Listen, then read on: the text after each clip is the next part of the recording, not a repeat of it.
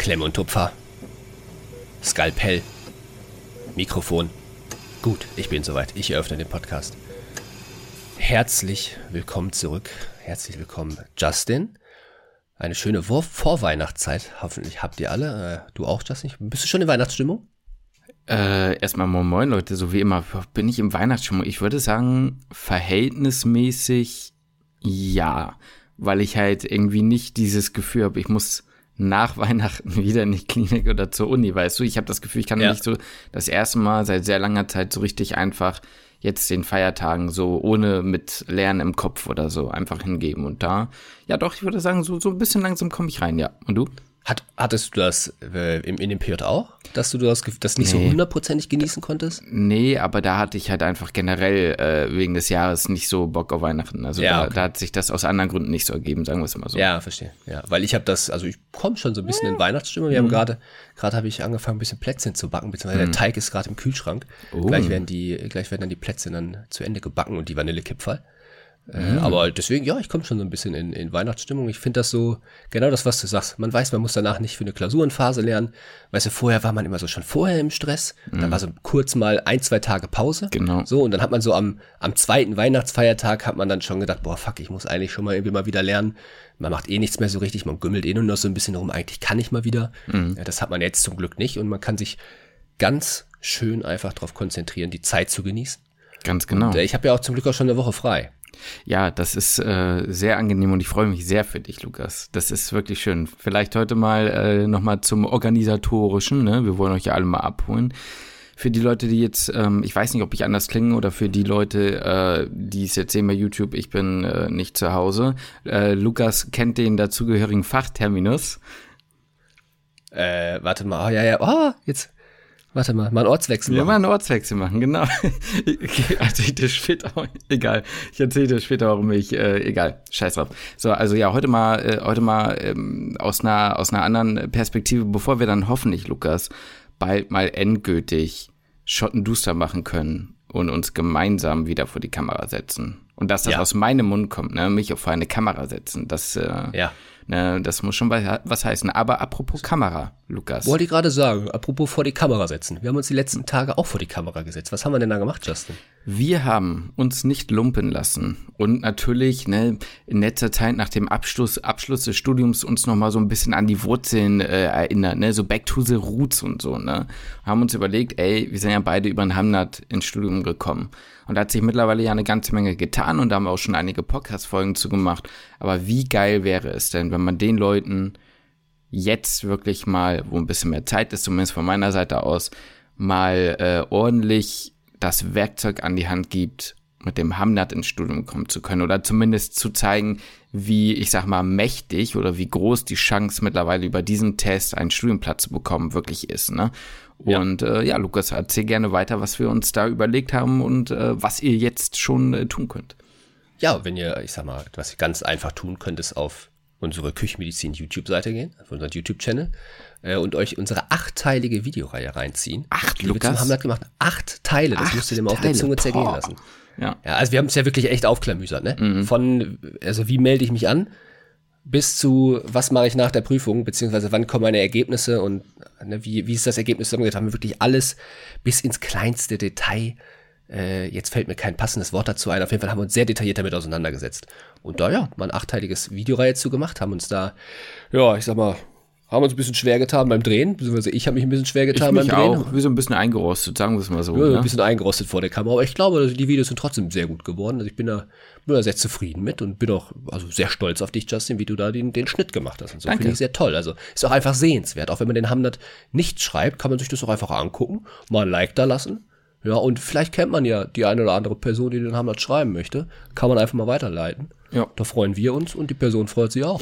Also an der Stelle mal wirklich nochmal kurz so auf Ernst, ne? Wenn ihr wirklich überlegt, ins Studium, also, oder wenn ihr wirklich ne, noch zur Schule geht oder möglicherweise gerade nicht wisst, wie ihr ins Studium kommen seid, irgendwie eine Ablehnung bekommen, also eine Absage bekommen habt oder so, überlegt euch das wirklich mal da reinzuschauen, denn äh, vorweg, ihr könnt ganz unabhängig vom Abischnitt auch darüber einen Platz bekommen. Also es ist ja. mittlerweile wirklich, also wirklich, wirklich eine gute Chance. So. Also das mal ja. dazu gesagt. Und wenn, wenn ihr uns unterstützen wollt, egal ob ihr uns jetzt hört oder nicht, äh, ob ihr, ob euch das jetzt interessiert oder nicht, auch für die Leute, die schon Platz haben, wäre cool, wenn ihr einmal auf, auf den Kanal geht, die Videos durchliked. Das wird uns einfach was bringen. Support, was, was meinst du, Best Supportive Care ist das, ne? Best Supportive Care. Ist das Best, Best Supportive, Supportive Care. Care. Ja, genau. Ähm, genau, soll aber dazu auch reichen. Äh, dann gibt's heute von mir ein Medifekt und dann reden wir, weil Lukas ja eingangs so schön erwähnt hatte, dass er jetzt frei hat, ähm, wie äh, reden wir über das Chirurgie-Tertial, das Chirurgie-Tertial des Lukas Marian. Ja, richtig. Und da habe ich ja auch eine Umfrage auf Instagram zugemacht. Das heißt, es sind sehr viele Fragen von euch reingekommen. Da werden wir auch so ein bisschen drüber fliegen und dann naja, werde ich mal so ein bisschen mein Fazit ziehen oder auf eure Fragen eingehen. Ich glaube, mhm. Justin kann davon auch ein paar Fragen für sich dann so ein bisschen beantworten, weil es ja auch interessant ist, wie das einfach in den unterschiedlichen Kliniken ist. Ja. Ähm, ist einfach, ja, einfach anders. Kann man gar nicht so pauschal beantworten, mhm. die mhm. meisten Fragen. Weißt du, was mir übrigens aufgefallen ist? Ja. Ich finde so, wie stehst du zu Poloshirts? So gefragt erstmal. Oh, ganz schwierig, ganz, ganz schwierig. Also damals muss ich erstmal vorweg sagen, habe ich die immer gehasst. Also ich mochte die mhm. gar nicht. Ja. Dann finde ich, ähm, ist es so, dass Poloshirts manchmal so diesen Weird Flex darstellen. Weißt ja. du, so, also dieses ja, ja. möchte gern. Da fehlt dann noch so eine, also da fehlt noch eine Pilotenbrille und ein Pullover, den man sich drüber legt und dann ist eh vorbei, ne? Ja, und dann geht man zum Golfen. Und dann geht man zum Golfen. Ähm, und dann muss ich aber auch sagen, dass wir die zum Beispiel in meinem Chirurgie-Tertal auch getragen haben als PJlerin. Und da war das nicht so mad. Also da war das ja. nicht so schlecht, muss ich ehrlich sagen. Da wollte ich nämlich drauf hinaus. Ich finde, das ist was ganz anderes, ja. ob man das in der Klinik trägt. Ich hatte auch ein Poloshirt an. Ja. In, der, in der Klinik fand ich es eigentlich ganz passend. Ja. Und irgendwie ganz, ganz fresh habe ich mich gefühlt. Besser als im, im Kasach. Mhm. Und äh, ja, das, das fand ich ganz nett. Aber ich würde außerhalb, hätte ich nie Bock auf ein Poloshirt. Mhm. mhm. Ich würde so draußen, würde ich nie ein Poloshirt tragen. Das nee. ist die, die, die, die letzte Klamotte, die ich anziehen würde. Ja, ja genau. Aber, das, ja, aber Lukas, wir sind immer einer Meinung, ne? Fast ja, wirklich. Es ist schon bis, fast ein bisschen langweilig. Ja, fast schon ein bisschen langweilig. Wir müssen uns mal mehr beefen im Podcast, ne? Ja, wir müssen mal gucken, ob wir mal ein Thema finden, wo wir mal so richtig konträr zueinander Aber das, ich, ich glaube, das ist wirklich schwer zu finden, so ein Thema. Glaube ich auch. Au, ja, nee, da fällt mir, glaube ich, wirklich wenig ein. Na. Äh, Lukas, hast du jetzt ja. noch was eingangs? Also du, du, wir können mit deinem Medifekt reinstarten und dann gehen wir in die, in die Chirurgie, wenn du möchtest. Ja, dann lass uns das doch so machen. Dann gibt's jetzt mein Medifekt. Medifekt.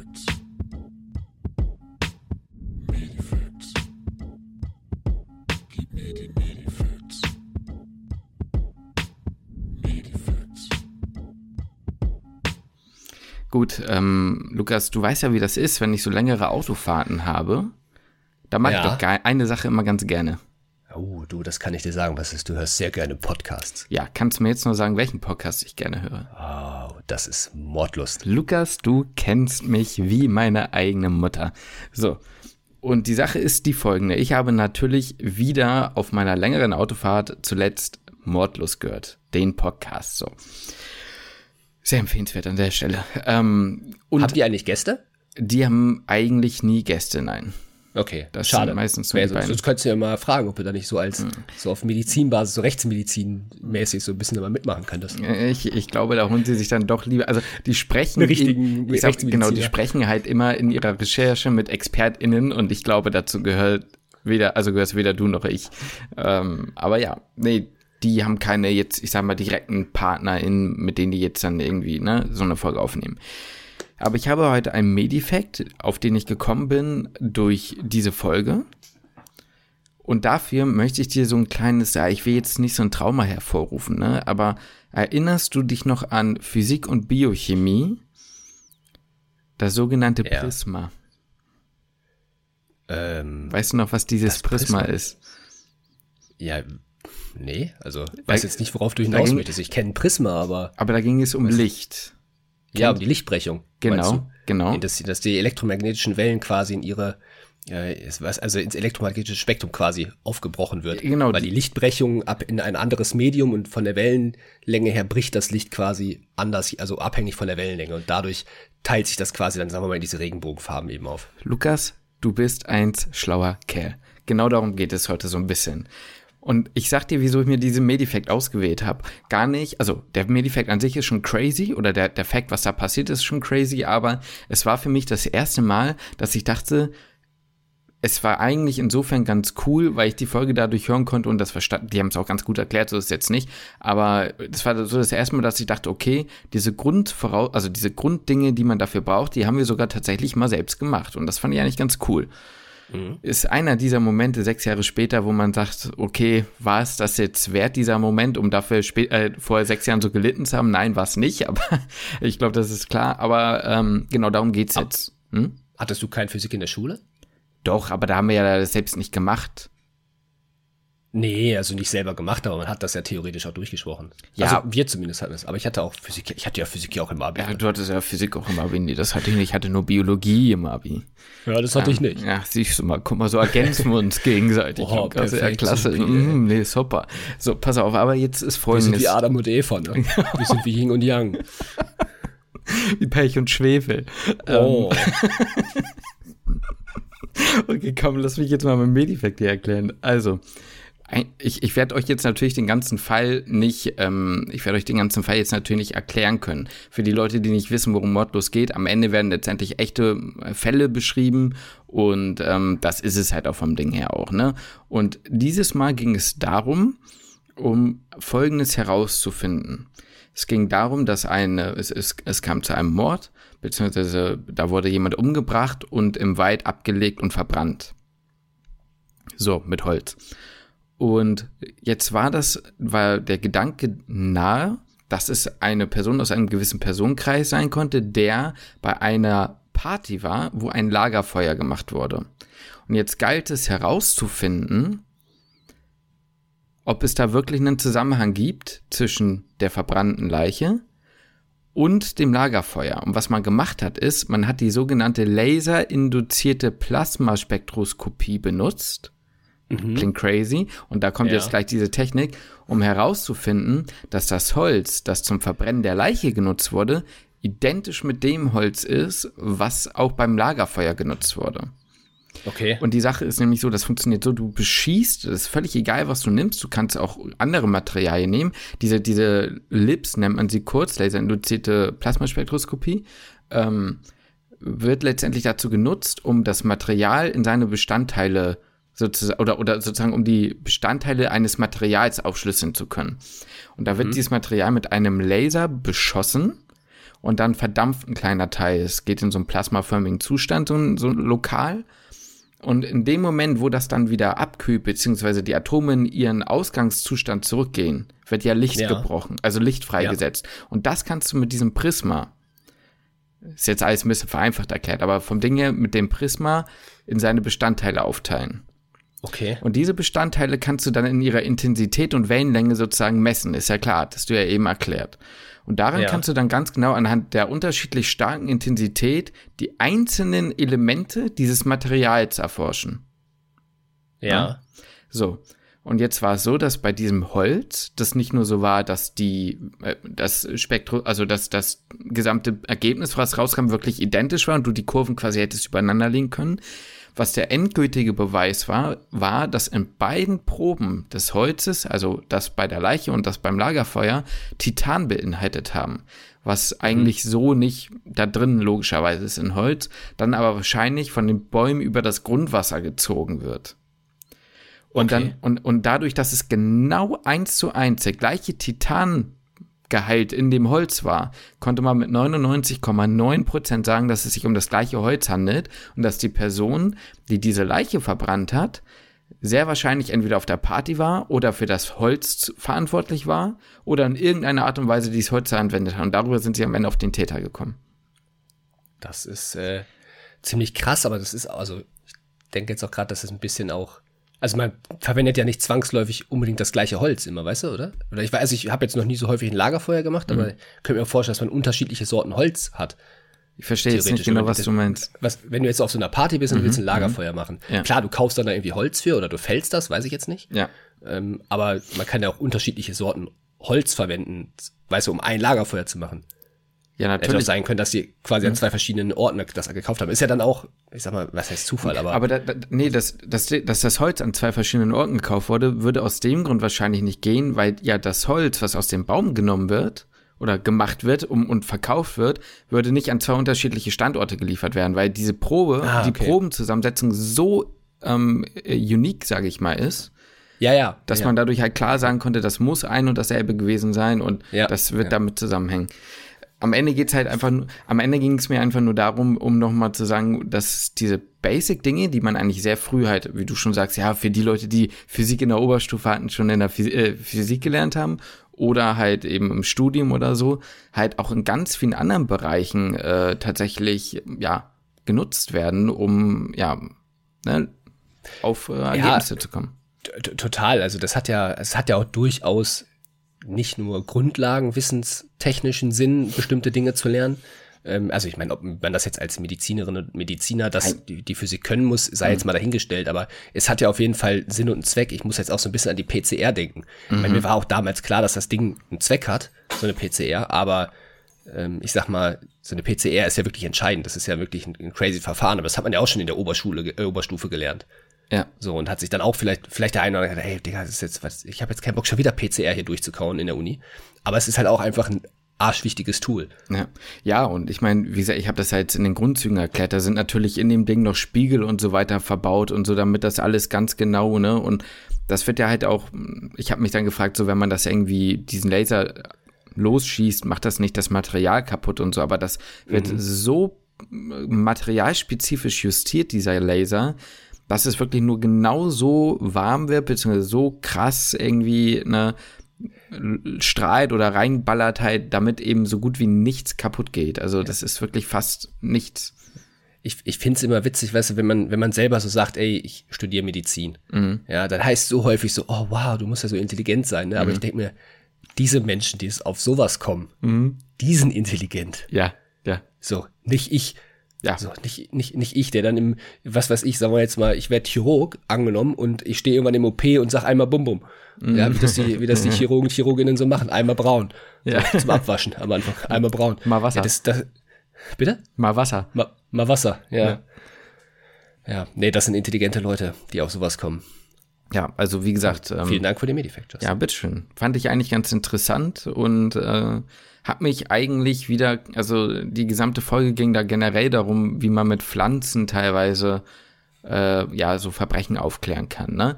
Ja. Und das sind natürlich absolute Einzelfälle, das darf man nie vergessen, aber das finde ich eigentlich fast noch das krassere, ne? weil man ja oft sagt, so, man, ne, man kann irgendwie aus Pflanzensamen übel und, ne, und hier und da und so, aber trägt halt nur in ganz, ganz, ganz, ganz wenigen Fällen dazu bei, dann wirklich jemanden zu überführen.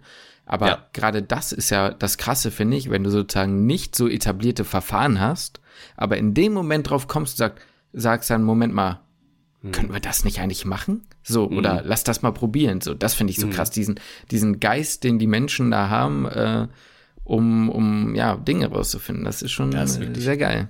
Das ist schon sehr, das stimmt, das ist schon echt sehr geil. Und ich stehe auch auf so, auf so Physik-Sachen, so Wissen, da stehe ich auch so ein bisschen drauf. Ja, ich dachte mal ein bisschen was anderes, ne? Also mal ja, ein bisschen eine andere, eine andere, Ja, bei mir letzte Woche war es was Geschichtliches, bei mhm. dir jetzt was aus der Physik. So, das finde ich, das finde ich herrlich. Das ist auch das Tolle an diesen Medifacts. Und da sind ja, wir man dann, kann sich ja. einfach, hm? nee, sag mal. man kann einfach machen, was man will. Man kann sich thematisch einem Fachbereich bedienen, der denn einem gerade gefällt.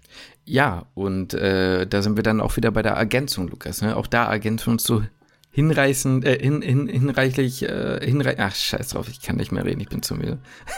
ja, ja, bisschen, ich bin auch ein bisschen platt. Bin ein bisschen platt, von da hast du gestern ordentlich abgeschossen, ne? Das Bild habe ich gesehen, mein Lieber. Ja, ja, abgeschossen habe ich mich nicht. Was sagt nee, denn nee, deine Freundin Quatsch. zu dem Bild? Mit dem Knutschi Knutschi mit Martin? Ja ich war ja oh, das ist doch alles okay, weiß ja. sie doch. Nein, er weiß ja. Die weiß doch was. Habe ich, dir doch, hab ich ihr doch auch geschickt direkt. Ist ja auch nicht das erste Mal, ne? Nein, natürlich nicht. Ach Mensch, du. Ja, Luki. Aber äh, dann erzähl doch mal, wie ist denn jetzt so dein Gefühl nach der Chirurgie, ne? nach der Chirurgie? Äh, mhm. Warst du jetzt froh? Warst du jetzt irgendwie nicht so? In erster Linie bist du wahrscheinlich froh, ein bisschen in die Pause zu steppen, ne? Ja, also das ist es vor allem. Also will ich, das ist jetzt gar nicht mal bezogen irgendwie auf Chirurgie oder so, aber ich bin froh, dass ich jetzt mal irgendwie zwei Wochen frei habe, weil mhm. die, die Zeit war dann doch schon echt lang ja. so in der Chirurgie und ich habe ja schon durchaus sehr viel gearbeitet. Also für diejenigen, die es nicht wissen, ich hatte so ein, bei uns an der Klinik gab es ein Stempelsystem und ich sag mal, wenn man halt Überstunden gemacht hat, also ist ja an sich sehr fair, ne? Ich, mhm. wenn man Überstunden gemacht hat, und das habe ich eigentlich jeden Tag, dann kann man sich irgendwann Freizeitausgleich nehmen. Und äh, da ist einfach sehr viel angefallen. Dementsprechend konnte ich dann halt früher freimachen. Äh, plus ich hatte noch ein paar Fehltage, deswegen sind halt diese zweieinhalb Wochen dann hinterher zustande gekommen, ja. die ich früher, früher quasi vor Tertialende schon aufhören konnte. Äh, bedeutet aber halt auch im Umkehrschluss, dass ich die Wochen und Monate davor natürlich immer sehr lange da war. Ne? Also ich habe eigentlich jeden Tag mindestens eine halbe Überstunde gemacht, häufig eher auch sogar eine Stunde oder anderthalb. Mhm. So, was halt auch an sich okay ist, aber dadurch wurde dann die Zeit halt natürlich auch recht äh, anstrengend irgendwann. Und dementsprechend bin ich jetzt erstmal so vom Gefühl her ganz froh, dass ich auch gerade jetzt so vor Weihnachten so ein bisschen die Zeit habe, dann um sich um Geschenke zu kümmern, einfach ein bisschen zu chillen ja. und dann auf ganz entspannter Basis dann zu meinen Eltern zu fahren und dann mit meinen Geschwistern nach Weihnachten zu feiern. Ja. So, deswegen an sich erstmal froh.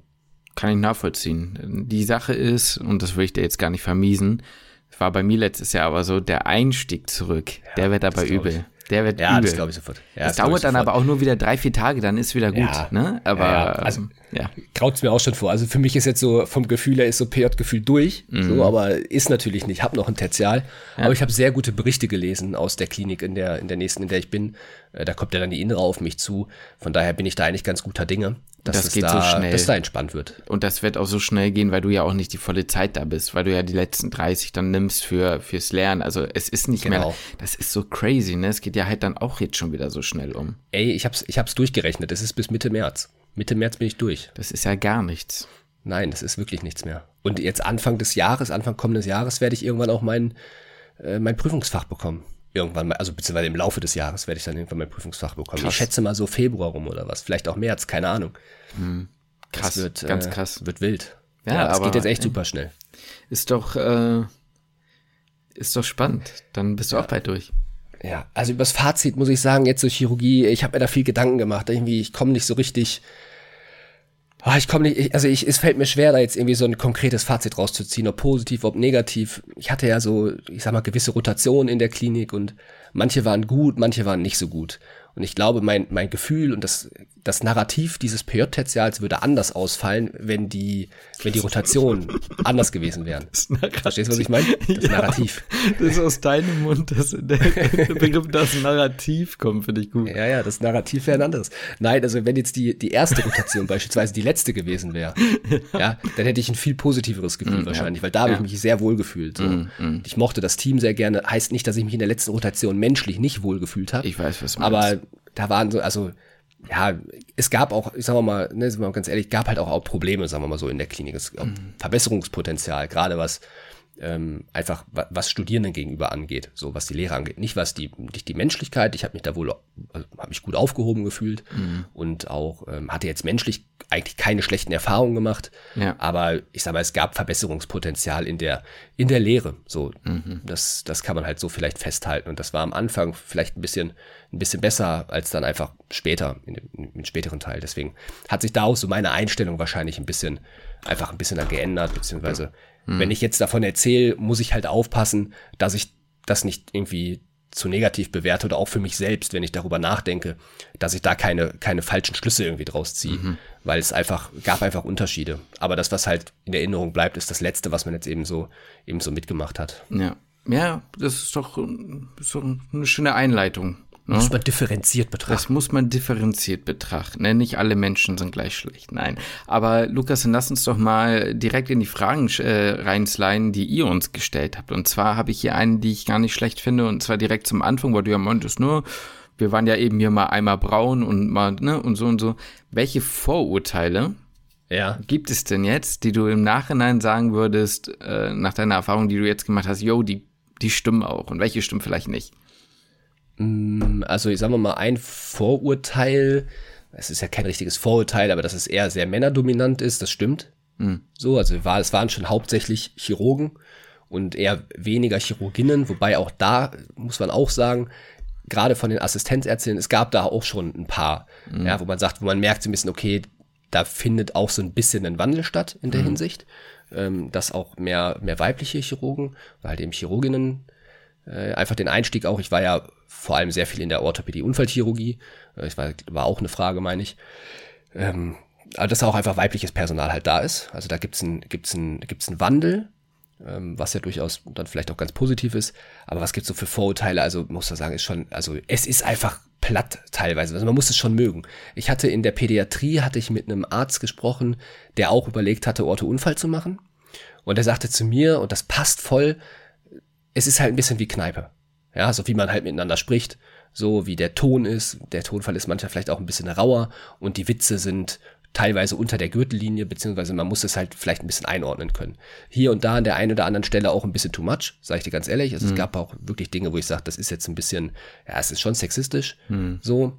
Ich persönlich habe natürlich, ich, also als Mann hast du dann da, habe ich jetzt keine schlechten Erfahrungen gemacht, ähm, habe aber durchaus auch von äh, ja, von Studentinnen gehört, dass da auch, dass sie den, des, den einen oder anderen Kommentar wirklich ein bisschen übergriffig fanden. Hm. Ähm, aber da kann ich, da kann ich nichts zu sagen beispielsweise. Das ist jetzt, da, ja. da habe ich, da habe ich wirklich gar keine Erfahrung mitgemacht. Aber ne, der, der Ton ist schon rough und ja, da wird halt nicht Hammer gesagt, sondern Bum Bum. Mhm. Ja, da wird auch auf das, wenn du dann, wenn da eine Hüft-Tap oder eine Knie-Tap gemacht wird, da wird halt ordentlich drauf rumgeprügelt. Ja, das ist keine, das ist keine zarte, keine zarte Chirurgie, so, sondern das ist grobes Handwerk. So, das ist, das ist nicht nur Klischee, das stimmt. Aber da kannst du ja auch drauf eingehen. Also du hast ja auch ein bisschen was in der Chirurgie miterlebt. Welche Vorurteile stimmen? Ja, würde ich, würde ich auch sagen. Ja, geht auch welche nicht stimmen, ne? Also äh, das auch. Ähm, ich würde sagen, gerade was du auch sagst, ähm, diese, die, der Umgang, ne? Also der Ton, der da herrscht, der ist, und das sage ich wirklich gar nicht nur, also gar nicht unbedingt negativ, der ist relativ, ja, äh, ja strikt, stringent nach vorne, nicht einschläfern, was ich, ich sehr gut finde. Ja. Ich persönlich mag das. Ja, ja also ich finde ich fand's witzig. Ich habe so viel gelacht, mhm. muss ich sagen. Ich hatte Spaß, hatte ich da. Ich hatte im OP, das hat richtig Bock gemacht. Mhm. Ich fand's, ich fand's richtig lustig. Genau, so, das zum Teil, was ja. man sich unterhalten hat. So, das war, das war cool. Das hat, ja, das hat Bock. Also ich mag das. Das war jetzt, äh, klang vielleicht zu negativ. Ich wenn das so ein bisschen, ich meine, wenn du, du hast ja auch jahrelang, hast du in der Kabine gesessen beim Handball. Ich habe mhm. jahrelang beim Fußball in der Kabine gesessen. Ich habe drei Brüder. Da ist der Ton auch manchmal so ein bisschen mhm fällt man ein bisschen anders aus und da fühlt man sich so ein bisschen in die Zeit zurückversetzt. Ich sag mal, bei einem Vater, der Unfallchirurg war, äh, bin ich auch so aufgewachsen. Also da, ja, okay. da wurde, mir wurde von Anfang an der ein oder andere Spruch gedrückt. Also daran habe ich mich relativ schnell gewohnt. Also habe ich mich da relativ heimisch gefühlt, was das angeht. Nein, aber ähm, was ich tatsächlich finde, was nicht stimmt und was mich teilweise doch mehr verwundert hat, ist, ähm, also das klingt so dumm, dass es mich verwundert hat, aber ich finde, man hört sehr schnell so von ähm, InternistInnen, dass ChirurgInnen sozusagen ja überhaupt gar keine Medizin können, in dem Sinne, in Anführungsstrichen, ja. ne? Und ich ja. muss sagen, ich habe, das stimmt natürlich für einige, natürlich, ähm, dass die da nicht so, ich sag mal, up to date sind und habe ich auch gesehen. Aber es gab dann doch auch immer mal wieder Dinge, bei der ich sehr erstaunt war, wie doch, gerade zumindest im Krankenhaus, ich glaube in der Praxis, das müsste man nochmal ähm, differenzieren in dem Sinne, ich glaube in der Praxis sieht das ein bisschen anders aus, aber im Krankenhaus doch schon sich sehr um so den Allgemeinzustand des Patienten dann auch irgendwie gekümmert wurde, weil du halt eben in der Chirurgie doch sowas wie MIBI ist gar nicht unwichtig, ne, was, was so Antibiose ja. angeht, klar, ähm, wird oft erstmal äh, ne, Unerzit gegeben und dann probiert man es dann mal mit Pip Piptat so, ne? Aber man muss halt manchmal mal ein bisschen weiter gucken, ne? Oder was mir auch aufgefallen ist, gerade in der Gefäßchirurgie, wenn du da in Richtung PAVK gehst oder so, das sind natürlich alles auch ähm, Erkrankungen, die sozusagen in das Spektrum des metabolischen Syndroms irgendwie mit reinkommen noch, ne? Und ähm, da würde ich sagen, war ich eigentlich erstaunt, dass da manchmal auch vielleicht auch so eine Art Wandel jetzt stattfindet, gerade bei den jüngeren Kolleginnen noch, vielleicht stumpfen die irgendwann auch ab, aber da wurde auch schon noch so ein bisschen interdisziplinär gedacht. Ja, ähm, kann ich bestätigen. Ja. Ne? Kann ich bestätigen. Und auch eine Sache, die ich finde auch nicht so stimmt oder vielleicht auch einfach ein Wandel stattfindet, mhm. ist, ähm, also es wird ja häufig gesagt, es gibt so eine extreme Ellenbogengesellschaft mhm. in der Chirurgie, dass man um die OPs kämpft und dass, ne, dass man, ja, ich sag mal, sich so ein bisschen gegenseitig ausstechen möchte, auch in der Assistenzarztzeit. Mhm. Und da habe ich auch mit, ich, also ich konnte mit den allen locker offen sprechen, so, und das waren alles entspannte junge Leute. Mhm. Also muss man auch sagen, die sind ja auch größtenteils in meinem Alter. Ähm, Stimmt. Ich habe ich hab ja auch jemanden noch mal aus, aus, aus Magdeburg kennengelernt, ja. der, also ich mag den richtig gerne. Ja. Ähm, mit dem hatte ich mich auch mal zusammengesetzt und gequatscht und er hat gesagt, das, das kennt, also das kennt er so eigentlich nicht. Mhm. So, das hat er nicht, ähm, hat er so nie wahrgenommen in der Chirurgie. Ja. Äh, klar gibt's immer mal den einen oder anderen, ein bisschen Ellenbogen ausfährt, aber das habe ich überhaupt nicht wahrgenommen. Mhm. Da war jetzt kein Konkurrenzkampf, was die OPs angeht. Ähm, da wurde sehr gut das Ganze aufgeteilt, wer wann mit in OP darf und da wurde auch nichts dann hin und her geschoben. Das haben auch alle so akzeptiert und es sind auch alle sehr viele in den OP gekommen. So und deswegen, ähm, das kann man, dass es da irgendwie so eine unangenehme Stimmung unter den Assistenzärztinnen und Ärzten äh, war, kann ich überhaupt nicht bestätigen. Mhm. Ganz im Gegenteil, sehr supportive gewesen. Hast du ähm, in irgendeiner Art und Weise das Gefühl gehabt, also ich gehe mal als nächste Frage weiter, ne, weil dazu ein, zwei, drei Fragen kamen, ähm, nicht nur Haken gehalten zu haben, sondern auch richtig aktiv was gelernt zu haben in dem Tertial? Oh, ja, das ist jetzt halt so ein bisschen wohl, ja, ein bisschen schwierig. So, ähm, also es gibt Dinge, die habe ich mir vorher überlegt, wo ich, wo ich ein bisschen Respekt vor hatte, wo ich dachte, das kann ich nicht, hatte aber natürlich trotzdem gehofft, dass ich es nach dem Tertial kann. Mhm. Und das sind, kann ich gleich gerne sagen, welche Dinge ich damit meine. Ja. Äh, das ist sowas wie halt Nähen, so die basic-chirurgischen Sachen. Nähen, Wundbeurteilung, ähm, Verbandswechsel, dass ich sowas halt dann einfach kann, dass ich wickeln kann, dass ich, ne, wie gesagt, einfach noch eine Wunde beurteilen kann.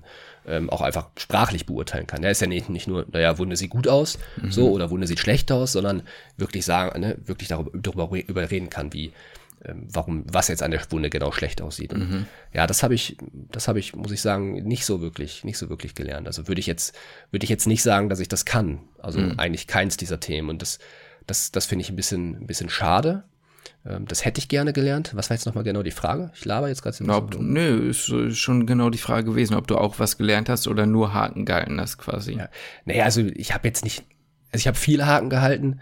Ähm, erstmal ich finde, also man muss sich keine Angst haben vor dem Chirurgietertial. Ich hatte das Gefühl, dass viele der Fragen irgendwie, und die Frage, finde ich, zielt auch so ein bisschen darauf ab, oder klingt für mich so ein bisschen so, ähm, man wird in der Chirurgie nur ausgenutzt, hält Haken, man darf nichts sagen und ne, wenn man irgendwie was sagt, wird man aus dem OP geschmissen.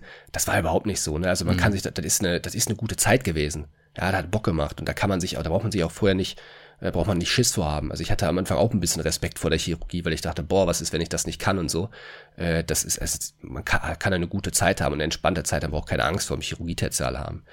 Ähm, ich habe viele Haken gehalten, aber ich habe auch viele, also häufig nicht im OP gestanden und nicht Haken gehalten. Ähm, also es kommt immer voll drauf an, mit wem man im OP steht auch, ne? Ja, also das ist, das ist ein Riesenunterschied. Mm, deswegen kann man das, finde ich, schwierig pauschal sagen. Also es gab OPs, da stand ich und habe den Haken gehalten und habe sonst nichts gemacht mhm. und habe auch vom OP-Gebiet nichts gesehen. Ja. Die gab's leider. Da sage ich aber auch, das gehört auch dazu, so. Ich will jetzt nicht so altkonservativ klingen, sondern, mhm. naja, es braucht, es musste halt jemand stehen und den Haken halten. So, ich ja. habe das schon gesehen, dass, dass, mein, dass meine Aufgabe da einfach wichtig ist. Da, die brauchen da jemanden. Ja. Ähm, da kannst du jeden hinstellen, so. Ähm, aber wenn man das als Pjörtler, kann man das ja super machen. So ist ja auch, ist ja auch völlig fein und man lernt ja auch passiv dann dadurch Dinge. Ja, ja, auf, ja? auf jeden Fall. Verhalten im OP, ne, man hat sich hunderttausend Mal eingewaschen, ähm, man weiß, ne, man weiß genau, wie man, also mir zumindest geht's jetzt mittlerweile so, dass sich die Hemmungen vor dem OP extrem abgebaut haben. Das nimmt man ja auch erst im Nachhinein wahr, dass man sowas dann halt gelernt hat. Auf jeden Fall. Ähm, das, das bringt einen auf jeden Fall weiter. Ähm, aber klar gibt's OPs, wo man Haken hält, aber es gibt auch mhm. OPs, wo man ein bisschen, bisschen was mithelfen darf oder wo man halt auch mal den, den Sauger halten darf. So, das, äh, gut, das darf man schon viel. Das ja. ein bisschen Blut wegsaugen, das macht man schon viel. Ähm, aber gab auch eine OP, wo ich mal bohren durfte. Mhm. Ähm, aber ja. Ich würde da gerne nochmal so ein bisschen ans Hakenhalten einsteigen, weil ich weiß nicht, also man, es ist ja wie du sagst, man muss so das Hakenhalten selbst nochmal, finde ich, so ein bisschen unterteilen. Weil ich finde, Hakenhalten wird dann wirklich blöd, wenn du nichts siehst, plus, ja. und jetzt kommt das Plus, ähm, du halt auch gleichzeitig noch angeschnauzt wirst, wie du den Haken hältst oder wenn du irgendwie, ne, wenn er minimal mal verrutscht und das bei einer 5-Stunden-Operation, wo du wirklich schwere Sachen halten musst oder das wirklich sau anstrengend ist, passiert es zwangsläufig mal, dass du mal ganz kurz, auch wenn es nur eine Sekunde oder zwei ist, nicht optimal hältst oder so.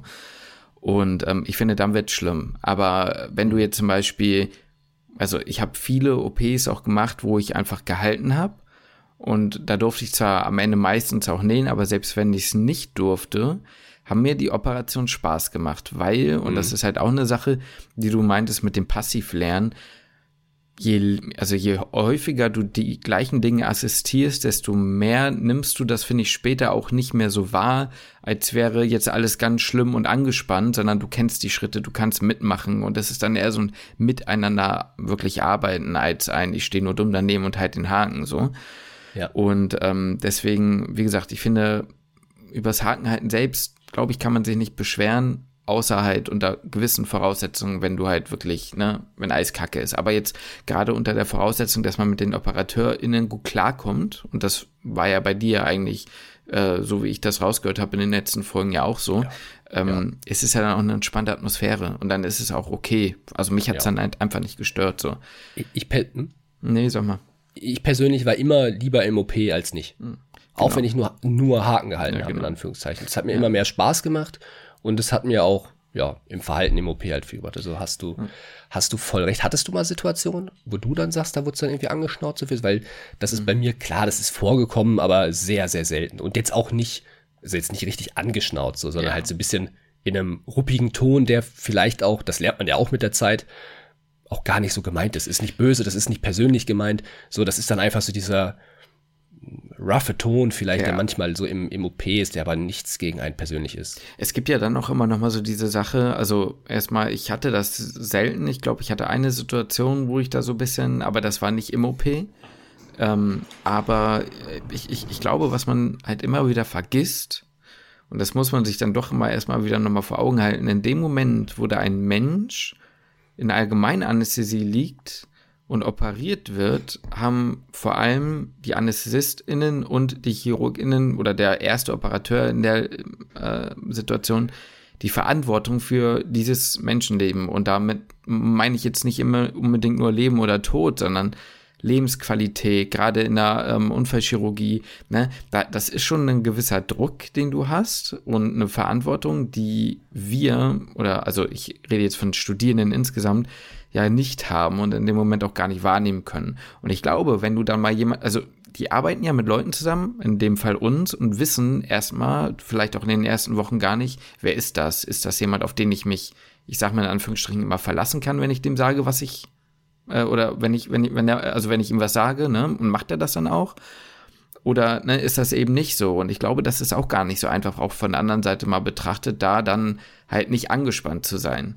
Und ja. dann kommt, glaube ich, mal in einer Situation, die vielleicht mal, ich sag mal in Anführungsstrichen, brenzlig ist. Mir fällt da jetzt gerade im orthopädischen, ähm, im orthopädischen OP jetzt vielleicht mal gerade ein, irgendwie, wenn man den Schaft einbringt äh, und zementiert wird. So, das Ding muss halt sitzen. Das Ding muss, ja. wenn da der Zement trocknet, darf nicht bewegt werden. So, und wenn du da Scheiße baust und das passiert, also dass man, ich sag mal, das, da reicht ja, wenn du mal nur ganz kurz nicht hinguckst und du knickst halt nur ein paar, also leicht ab oder so, ist halt Kacke. So darf halt nicht passieren. Oder ja. kann ja auch sein, du hältst den Haken und hebelst dabei aus Versehen so ein bisschen die, die, die, den Schaft oder die Prothese halt sozusagen.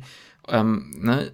Und das, wenn dir das dann halt auffällt oder dem Operateur auffällt, ja klar. Ne? Also ich glaube, das ist halt einfach auch einfach, wie du sagst, der, der angespannten Situation manchmal geschuldet. Und da muss man ja. einfach gucken, dass man sich davon differenziert so und dass man das äh, einschätzen kann. Und dann ist es auch ja. alles okay. Ich, ne? ich glaube, wenn dann halt auch mal was nicht so richtig passt, hm. das ist natürlich extrem dann OperateurInnen abhängig, ja. wie man darauf rea oder wie darauf reagiert mhm. wird und wie, die, wie das die Stimmung im OP beeinflusst. Klar. Ähm, Habe ich, hab ich auch beides erlebt, ja. aber ich hatte auch beispielsweise jemanden, aber das, das, das ist einfach, das bringt einfach diese extreme Erfahrung mit sich und dieses mhm. Wissen von, ich kann diese Situation handeln. Mhm. Ähm, ich glaube, das ist ein riesen Einfluss ähm, dass, dass mal was richtig schief gegangen ist. Und mhm. ich habe das gar nicht so richtig erst realisiert. So, als erst als mir das dann erklärt wurde, so, ey, ne, hier passiert, also ist gerade eigentlich der Worst Case gerade eingetreten. Mhm. So, also ich habe es schon gecheckt, so relativ schnell, aber so in dem ersten Moment jetzt halt nicht. Mhm. Ähm, aber die Stimmung war trotzdem mega gut. Mhm. Ja, weil es dann hieß, ja gut, der, die Kacke ist jetzt passiert. Und zwar klar, dass das Risiko sehr hoch ist, dass es passiert, aber wir haben jetzt keinen Bock, dass jetzt die Stimmung deswegen scheiße ist. So, das mhm. bringt uns auch nichts. Es ist jetzt passiert, wie es ist. Da gehört sehr viel zu. Ja, aber ich glaube, da gehört Fall. halt auch sehr viel Erfahrung zu ja. und sehr viel, ähm, ja, einfach Sicherheit, dass man so gut wie jede Situation einfach handeln kann. Ja. Ähm, ja. Absolut. Deswegen, also, das ist ähm, von, von vielen Faktoren abhängig, aber ich gebe mhm. dir in dem, was du gesagt hast, gebe ich dir total recht. Also klar, da sind ja auch, stehen ja auch sehr viele Studierende. Also, ich meine, das mhm. ist der gleiche Grund, weswegen jetzt aber vom Pflegepersonal aus dem OP erstmal gesagt wird, halt, stopp, mhm. steriler Bereich, bitte drei Meter Abstand sobald man Oberarzt oder Oberärztin ist, ist Sterilität kleiner geschrieben. Sag mal so. Manchmal, ne? Genauso wie Strahlenschutz. Ja, ja den, den gibt es gar nicht mehr. Ab, ab gibt's, einem, den gibt es nicht mehr, das ist eigentlich gewissen, irrelevant. Ja, ab einem gewissen Rang, in Anführungsstrichen, gibt es den einfach nicht mehr für diese Person. Ja, ist wirklich so. Ähm, ja, genau, aber ich sag mal so, ich, ja, will ich jetzt sagen, ja, was, was dann halt schwierig wird, ist, wenn man dann in der letzten Woche gefragt wird, ob man schon mal im OP stand. Ja. So, da, da ist dann so ein bisschen, dass man denkt, ey, ich bin jetzt seit vier Monaten hier. Ja, das ist uncool, so, das verstehe ich. So, ich stand schon mal im OP, ja. Ja, ja, ja, das ist halt dann, das kann ich verstehen. Ja. Das ist dann nicht ganz, äh, ja. Naja, wie auch immer. Ich hatte auch mal die Situation noch mal ganz kurz, um das Thema dann abzuschließen. Da ging es dann halt auch darum, da war die Kacke halt auch am Dampfen, in Anführungsstrichen, und da lief es halt wirklich nicht gut. Und dann kam dann halt auch einfach mal so ein, ja, jetzt mal richtig halten. Und ich habe die ganze Zeit gehalten. Ich habe nicht, nicht richtig gehalten, so, ne? Aber ja. das kommt dann einfach eher dies von, das war auch gar nicht so gemeint von, du hältst die ganze Zeit schlecht, sondern mhm. ich mache jetzt das und jetzt mal richtig halten, so, ne? Also ja, richtig fest, voll, ja. ne? So, aber das kann man halt voll. immer in zwei Dingern auffassen, so. Man kann es halt entweder so oder so verstehen, ne? Da muss man einfach, einfach als Tipp an euch, versucht die Situation nochmal anders zu bewerten dann, ja. Ja, genau, super Beispiel, super Beispiel. Dieses, vielleicht hätten andere das im Nachhinein, ich hatte, also ich hatte genau das Gleiche. So, mhm. zieh mal richtig. Mhm. So, und ich, ich habe dann auch gemerkt, ja gut, ich war ein bisschen zaghaft, mhm. weil ich das einfach nicht häufig, und ich dachte so, ich kann da jetzt hier nicht einfach so richtig dran, richtig feste dran ziehen.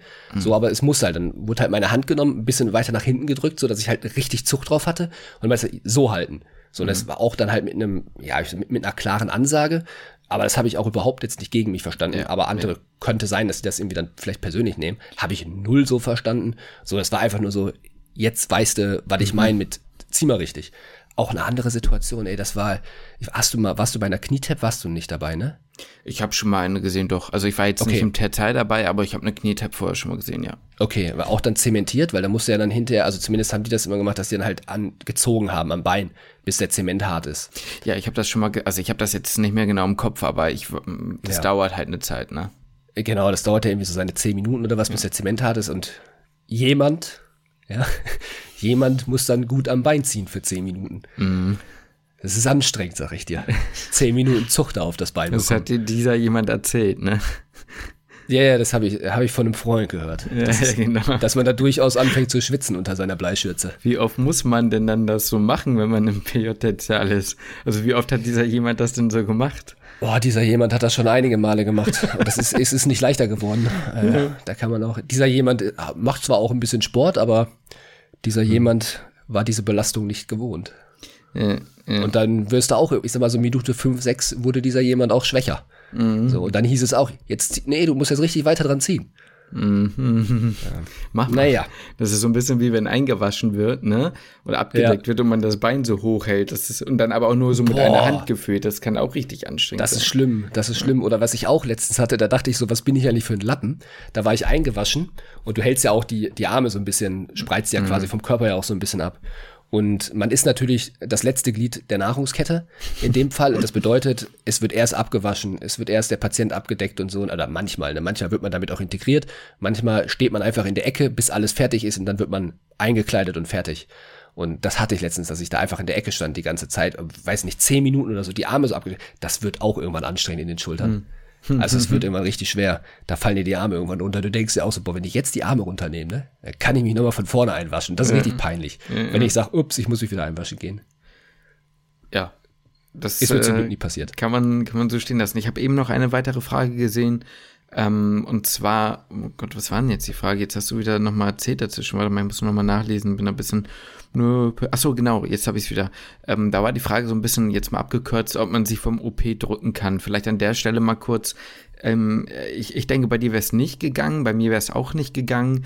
Aber es gibt, so habe ich das schon mal gehört, schon äh, Krankenhäuser, PJ-Stellen, wo es schon möglich ist, ich sag mal, den OP-Gang äh, größtenteilig zu umgehen. Also ich glaube, kompletten komplett drumherum kommst du, glaube ich, nicht. Aber ich glaube, man kann das auf ein, äh, auf ein kleinstes reduzieren, wenn man das will. Dafür würde ich einfach PJ-Berichte durchlesen und gucken, dass ihr da äh, die Erfahrungen dann seht, wenn ihr das wirklich gar nicht wollt.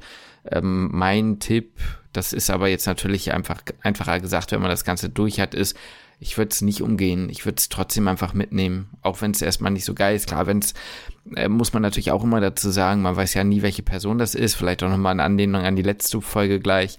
Ja. Ähm, ne? Man weiß nie, was, was für eine Person das ist. Ähm, ne? Wenn ihr irgendwie das nicht sehen könnt, wenn ihr nicht lange stehen könnt und dann umkippt oder so, natürlich, ne, dann nicht. Aber ich sag mal, wenn es rein davor darum geht, dass man da keinen Bock drauf hat, ähm, würde ich es mir zumindest zweimal überlegen, weil ich glaube, die Erfahrung lohnt sich trotzdem, glaube ich schon, ja. ja. Bin ich, bin ich bei dir.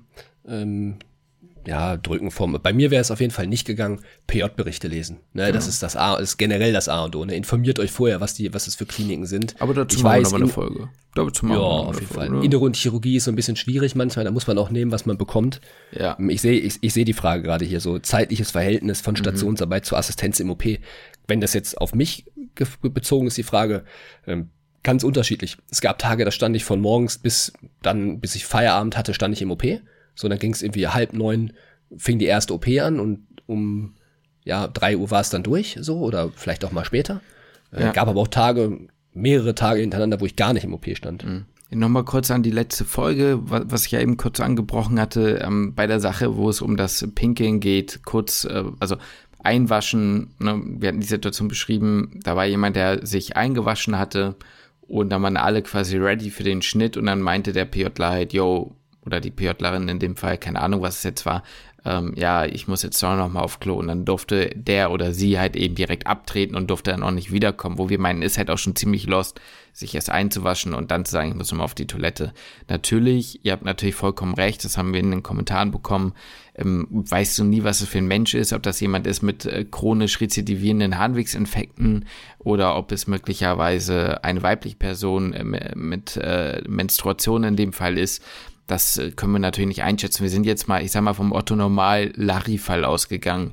Ähm, von, das war irgendein verplanter Kerl, der dann plötzlich gemerkt hat, dass er doch pinkeln muss. So, ne? Aber ihr habt natürlich recht, bei Einzelfällen, ähm, wie eben beschrieben, geht das natürlich nicht. Ne?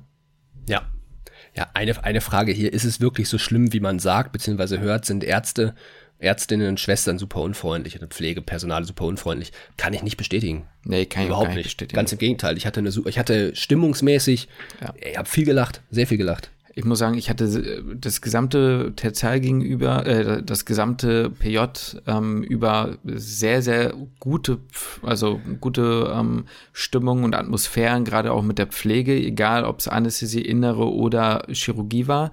Und trotzdem muss ich sagen, war es bei der Chirurgie mit Abstand noch mal besser.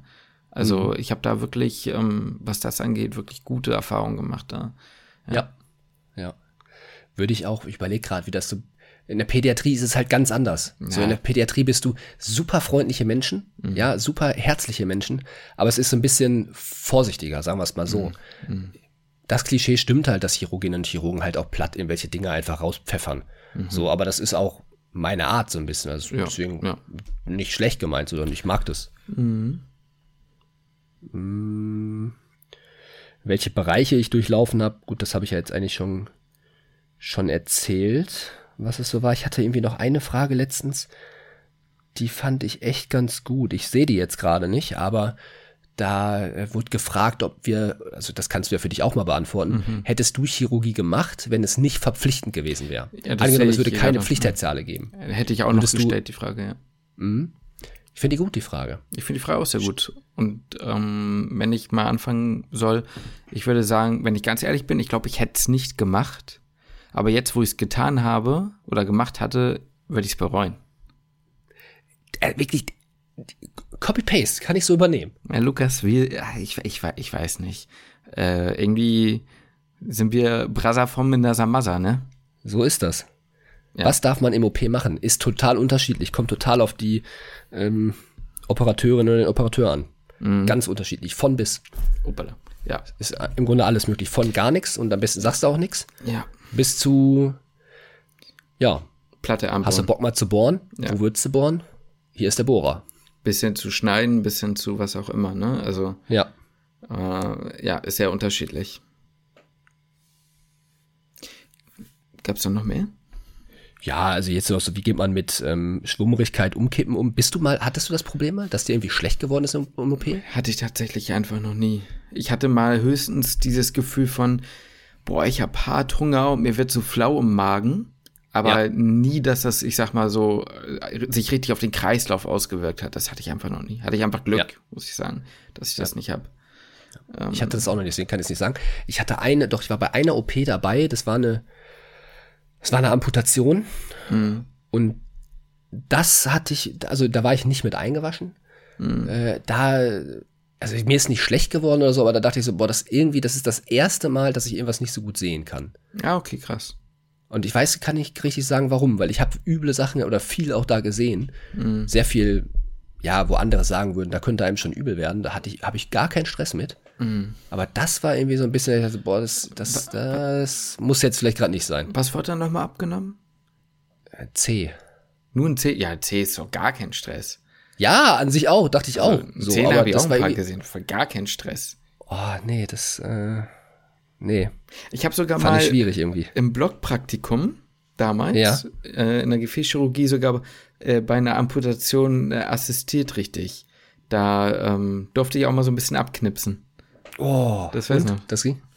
Es ging. Ich fand es jetzt nicht so schlimm. Also ja. nicht so nicht so eklig. Also ich, das, das Witzige ist ja aber auch irgendwie, man wird es ja auch machen. Also mhm. Auch wenn ich jetzt sagen würde, mm, weiß nicht. So und auch wenn ihr da draußen jetzt vielleicht zuhört und denkt sich, boah, ich weiß nicht, ob ich mich das trauen würde. Ich weiß nicht, ob ich, fängt ja beim Nähen an. Also ich hatte auch am Anfang Hemmungen davor, dass man voll. dann irgendwie nähen darf im OP. Wenn man dann in der Situation ist, macht man das halt einfach, ne? Und es ist ja genauso halt wie mit dem, was. Genau, so als ich da bohren durfte, hier ist jetzt auch so hier Top-Moment beispielsweise, es war natürlich das Bohren. So, ich hatte dann da, als dann, als der, der Chef dann meinte, ja, von wo wollen sie bohren? Ich sag, wie, ich?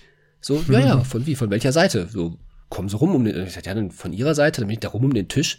Und dann hat er so gesagt, ja, okay, wo willst du jetzt halt hier bohren? Und dann hat er mir das ein bisschen erklärt. Natürlich hat er ja jetzt nicht gesagt, komm, bohr einfach irgendwo. Mhm. Äh, das war natürlich so ein, äh, so ein Moment, wo man extrem Schiss hatte, wo ich dachte, so, das kann ich nicht. Und wenn mir das vor der OP jemand gesagt hätte, Lukas, geh da mit rein, du kannst da bohren, die Junge, da hätte ich wahrscheinlich schon das, ja. das Arschwasser wäre mir das Bein runtergelaufen, weil ich so, mhm. so Schiss gehabt hätte. Ja. Aber man hat das dann gemacht und ja. im Nachhinein ist man ja auch super, also ganz ehrlich, das war natürlich dann ein Top-Moment, weil ich da super stolz drauf dann war in der Röntgenkontrolle, da diesen, diesen, diesen Pinner zu sehen, den ich da reingebohrt, reingeschraubt habe äh, von diesem, von diesem Fixateur. Da kriegt man so ein bisschen so dieses Gefühl, wie sich die Leute fühlen, so Assistenzärztinnen, wenn sie wirklich mal was allein gemacht haben, ne? Ja. Ich, ich, ich ja. werde mich an eine Stelle, meine, also an einen Moment meines Lebens werde ich mich nie, also den werde ich nie vergessen. Ich weiß nicht wieso. Ich war noch in der Ausbildung. Ich war auf einer chirurgischen Station und es kam irgendwann ein äh, Assistenzarzt war es damals, da wusste ich noch nicht mal genau, was das, was Assistenzärzte sind, lol. Der kam reingerannt und hat einen Freudensprung gemacht. Er hat ein sehr gutes Verhältnis zur Pflege und hat gesagt, ich durfte heute alleine anfangen aufzumachen. So, ich habe heute den Schnitt gemacht und habe so ein bisschen vorpräpariert und dann kam erst der, in Anführungsstrichen, richtige Operateur. Und ja. er hat sich so krass darüber gefreut und ich dachte mir so, krass, so, also ist jetzt nicht so, dass ich gesagt habe, ich hätte es nicht verstanden, aber ich dachte so, hey, du bist doch Arzt, so quasi, weißt du, was ich meine? Ja, ja, von ja, so, natürlich machst du das so, ne? Und jetzt merkt man selber so, das ist schon ein cooles Gefühl, wenn man da ein bisschen was mitgemacht hat, ne? Irgendwie, weiß nicht. Ja. Ja, das ist halt auch so ein bisschen, man hat zwar in der Situation Muffensausen so, mhm. aber das ist dann so im Nachhinein, wenn man merkt, boah, ich habe das jetzt irgendwie gemeistert, die Situation. Das ist mhm. irgendwie ein, irgendwie ein krasses Gefühl. Und dann schnappt einem aber ganz schnell wieder so diese Realität, dass man sich so ja. denkt, ja, und wenn ich mal ganz ehrlich bin, dann hat er mir aber auch genau gesagt, wohin, genau gesagt, äh, wie doll, genau gesagt, wie es halten soll, vielleicht hinten noch einmal korrigiert und dann gesagt, jetzt, Boss. Ja. Natürlich fängt so jeder an, ne? Aber denkt ja. man sich, und dann bin ich ganz schnell wieder so, ja, und eigentlich war es dann ja, wenn man das mal so runterbricht, doch gar nicht mehr äh, so krass, so, weißt du, obwohl ja. es sich so anfühlt, ne?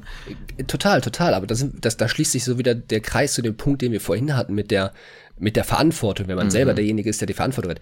Wenn man selber schon so ist, obwohl man in der Situation ja keine Antwort, Verantwortung hatte, ja. hat man ja schon so dieses, auch dieses Gefühl von, boah, fuck, jetzt nichts verkacken hier. Mhm. Ja, wie das dann halt sein muss, wenn du der bist, der diese gesamte Operation, für diese gesamte Operation zuständig ist. Genau, du musst ja immer quasi selbst entscheiden, ich mache das jetzt da, ich mache das jetzt so. Und sagen wir mal ganz ehrlich, in Holz oder so baust halt 75.000 Mal um halt im Zweifel, wenn du irgendwie was verkackst. So. Ja. Klar, da kannst du auch nochmal umjustieren, aber das ist ja, das ist ja also nochmal eine ganz andere, ja. ne? Weißt du, wovor ich mich, du kannst gerne gleich noch eine Frage stellen, aber vielleicht ist das random von mir, aber weißt du, was ich ganz oft habe, was ich eigentlich fast am schwierigsten und mit am beeindruckendsten finde? Ich finde fast den richtigen Schnitt zu setzen Mhm. Dass du am Anfang so lagerst und dann den Schnitt so weit machst, dass du sagst, ich bin nicht zu tief, nicht zu, also jetzt ähm, nicht tief im Sinne von tief ins Gewebe, sondern irgendwie ne, Richtung Kaudal oder Kranial und genau richtig lang, weil länger kannst du ihn machen, aber du willst ihn ja auch nicht zu lang machen und so. Und ja. ich weiß nicht, das finde ich so krass, dass sie dann genau dahin kommen, wo sie hinwollen. Das ja, das stimmt. Finde ich schon irgendwie, weiß nicht. Ja. Ja. Ich glaube, dann ist im Zweifel eher lieber ein bisschen weniger aufschneiden und noch mal ein bisschen, bisschen nachpräparieren. natürlich, aber. Äh, aber du hast schon recht. Ja, ja, auf jeden Fall. Auf jeden Fall. Da ist auch so ein Ding, so, wenn man dann halt wirklich mal irgendwo reinschneiden würde. Mhm. Den Moment stelle ich mir auch, also klar, man sie hat das jetzt hunderttausend Mal gesehen. Aber dann halt wirklich einfach da reinzuschneiden. Ja, geschnitten habe ich schon mal. Aber. Das ist nice, ja. Ab, ja, hab aber, ich nicht. Aber ich habe halt jetzt nicht so, nur so ganz, also weißt du, du machst ja erstmal so ganz, ganz oberflächlich. Ja, ja. Dann habe ich ja. auch wieder abgegeben. ja, aber trotzdem, aber es ist ja dann wieder auch ein anderes Gefühl, weißt du, du hast ja dann trotzdem das Skalpell in der Hand. Ja, das stimmt. Ja. Ansonsten hast du ja nur häufig nur Haken in der Hand. Ja, das stimmt. Ja, ist schon. Würdest schon du denn mal vielleicht als ja? Abschlussfrage, das habe ich jetzt auf Insta gesehen, könntest du dir denn jetzt nach deinem Terzeit zumindest ein teilchirurgisches Fach vorstellen? Ja, schon. Also ja, ja, muss, ja. muss mhm. schon sagen, mein, deswegen bin ich da auch froh, dass man dieses Tertial jetzt dann verpflichtend gemacht hat, weil es hat sich schon viel, hat sich schon verändert von meinem Bild von der Chirurgie. Mhm. Also erstmal dieses, der große Punkt Hemmung vorm OP. Mhm. Das hatten wir, glaube ich, beide, obwohl ja, wir beide absolut. vorher nie schlechte Erfahrung hatten. Mhm. So, aber die Hemmung habe ich total verloren. So, also das habe ich überhaupt nicht mehr. Ähm, ich habe äh, ja, ich habe dieses, also ich war gerne im OP, so das hat irgendwie, das hat irgendwie Bock gemacht da im genau, OP es ist nicht nur dieses, es ist nicht schlimm, sondern man hat gelernt, das kann richtig Spaß machen, ne? Genau, ja. genau. Und das war irgendwie alles, alles geiler als auf Station. Mhm. So, es war, ich war deswegen, ich war immer lieber im OP, auch wenn ich nur Haken halten konnte, als auf Station zu sein. Ich meine, das habe ich auch gerne, also ich habe da ich auch weiß, gerne mal Blut ja. abgenommen und so, ne? Alles, alles kein Thema, aber im OP war es dann doch irgendwie war, war dann mhm. meistens zumindest, ne? Kommt natürlich immer aufs Team an. Aber meistens halt dann doch irgendwie cooler. Mm, ich habe trotzdem, das sage ich auch, res großen Respekt davor. So, nämlich genau vor diesem, ich sag mal, diesem Prozess, den man durchmacht. Mhm. Man wird ja nicht von, von jetzt auf gleich dann irgendwie verantwortlich sein für bestimmte Operationen. Mhm. Trotzdem habe ich Schiss vor diesem Prozess des, ja, ich sag mal, operieren lernens. So, ne? Ja. Also da habe ich also ist jetzt nicht so, dass ich sage, ich mache Safe-Chirurgie oder teilchirurgisches, teilchirurgischen Bereich, aber spielt natürlich so im Kopf jetzt auch, auch durchaus eine Rolle, weil sich da das Bild einfach echt, echt verändert hat. Ne, man muss ja immer noch andere Dinge berücksichtigen, wie es dann so die Arbeitszeitbelastung, die ist hoch, so das Vorurteil stimmt halt dann durchaus auch. Ja, und auch die, die Arbeit selbst ist körperlich anstrengend. So, das sind halt viele Faktoren, die man da halt berücksichtigen müsste, aber jetzt mal so, jetzt so tendenziell weiß ich nicht, ist das schon irgendwie so eine Sache, wo ich sage, ja, so ein bisschen ja. operieren? So ein bisschen Urologie schon, vielleicht? Hm? Ja, so ein bisschen Urologie vielleicht, mal gucken. weiß ich, weiß ich jetzt nicht so. Habe ich tatsächlich viel Gedanken mit darüber gemacht die letzte Zeit, ob ich, ob ich, Urologie nicht, Uro ja. nicht passen würde. Naja, ich sag mal, du hast ein Teil chirurgisches Fach, hm, was, ne, du hast äh, die Leute, von dem, was man so mitbekommen hat, auch von der Atmosphäre, scheint irgendwie passend zu sein.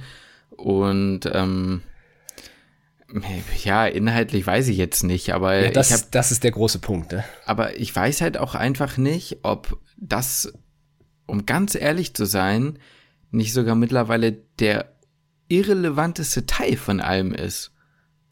Witzig, dass du das sagst. Wir haben uns mal in dem, das war das geilste Gespräch, was dieses gesamte Tertial hatte, haben uns mit einem Geriater unterhalten. Mhm. In der Mittagspause. Wir PJ-Studierenden und der Geriater hat sich dazugesetzt, so ein Mitte 40, Anfang 40-jähriger Typ, Mitte 40, keine Ahnung. Mhm. Äh, super lustig, super entspannt. Und der hat genau das gleiche gesagt, was du gerade gesagt hast. Mhm. Der meinte so, ja, jetzt, ne, macht nicht den Fehler und sucht euch das raus, was euch am meisten gefällt, ja, weil ne, ist dann Arbeitszeitbelastung und so, das ist dann, ne, alle entscheiden sich dann irgendwie halt für Chirurgie, Kardiologie, das, was einem halt irgendwie so interessiert. Aber in zehn Jahren juckt euch das eh nicht mehr. So in zehn Jahren wollt ihr entspannt zur Arbeit gehen, ne, da ist das inhaltlich, ist euch das eigentlich irgendwie so ein bisschen wurscht. Er hat das sehr humorvoll verpackt, ne, das war sehr mhm, witzig. Das war jetzt natürlich, hat er jetzt nicht gesagt, wenn ihr jetzt Bock auf Chirurgie habt, dann macht Chirurgie so. Ja, nee, klar. Aber äh, war sehr, sehr humorvoll einfach, wie das gesagt haben. Er meinte wirklich genauso, ey, so in zehn Jahren, euch euch ist das jetzt relativ egal. Oder ist, euch ist das dann relativ egal, was es, was es inhaltlich, was ja, genau mit 40. Man muss ja, man muss halt einfach gerne zur Arbeit gehen. Und ich glaube, das hängt genau. einfach, also mir ging es gar nicht mehr darum, ob es jetzt egal ist, aber ich glaube, ähm, der entscheidende Punkt, ob das du gerne gehst, ist, ob du mit den Leuten gut klarkommst und ob du ja. das, was du wirklich so machst, äh, ne, zum Beispiel war mein Gefühl auch, dass mir die Unfallchirurgie irgendwie thematisch interessanter war als die Viszeralchirurgie. Aber wenn du dann im OP stehst, bei einer Hemikolektomie, hat die auch Bock gemacht. Also weißt du, was ich meine? Ja. Am Ende ist es egal, glaube ich. Es ist halt einfach, ähm, die hat aber halt aus dem Grund Bock gemacht, weil ich wieder zwei sehr nette Operateure hatte, die mir sehr viel gezeigt und mich auch machen lassen haben, wieder, weißt du? Und ich glaube, ja. ähm, das ist das, worauf es ankommt. Und der Rest wird sich fügen. Wir haben uns ja beide jetzt mittlerweile schon sehr krass davon gelöst, äh, sich dann einen Druck zu machen ne? und es einfach ja. auf sich zukommen zu lassen. Genau. Man kann ja auch, wie wir es jetzt schon echt häufiger gesagt haben, erstmal was machen, was anfangen. Ja. Und dann sich immer noch umentscheiden, theoretisch. Das kann man orientieren. Ja, absolut. Ja. Ach, Luki, damit haben wir doch eigentlich die Stunde genau voll gemacht und sind doch, ja, würde ich sagen, erstmal gut äh, bedient, oder? Wir können auch die nächsten Wochen immer noch weiter drüber sprechen, ne? Klar, äh, wenn sich das anbietet, wenn sich das haben wir jetzt die Fragen ganz gut die haben wir ganz, also ganz gute Fragen mit, mit rausgenommen. Wenn da noch mal Fragen sind, ne, natürlich so zum Ende der Folge sagen wir dann immer gerne, könnt ihr uns natürlich noch schreiben. Ne? Ja, Einfach auf, auf, auf Spotify, auf Instagram, wo auch immer ihr das, das gerne möchtet, nachdem ihr dann in unsere Hamlet-Reihe reingesehen habt. Und äh, ich habe gesehen, gerade live in der Folge hat sich jemand wieder eine, eine Tasse gegönnt. Uh. Mm, wow. Also viele Tassen, die momentan rausgehen. Ich habe das Gefühl, da braucht der so. eine oder andere noch so ein Weihnachtsgeschenk. Ja, uh, ey, kommt mm. immer gut. Kommt so immer für, gut, ja. für die Liebste. Oder den die Liebsten. Liebste oder den Liebsten, ja. Oder auch beides. ja. Na gut. Äh, ja, das war's von mir. Ich verabschiede mich und freue mich auf nächste Woche, Lukas. Ich freue mich auch und äh, ich freue mich auch, wenn wir uns dann demnächst nochmal wiedersehen. Mhm. Und damit schließe ich den Podcast.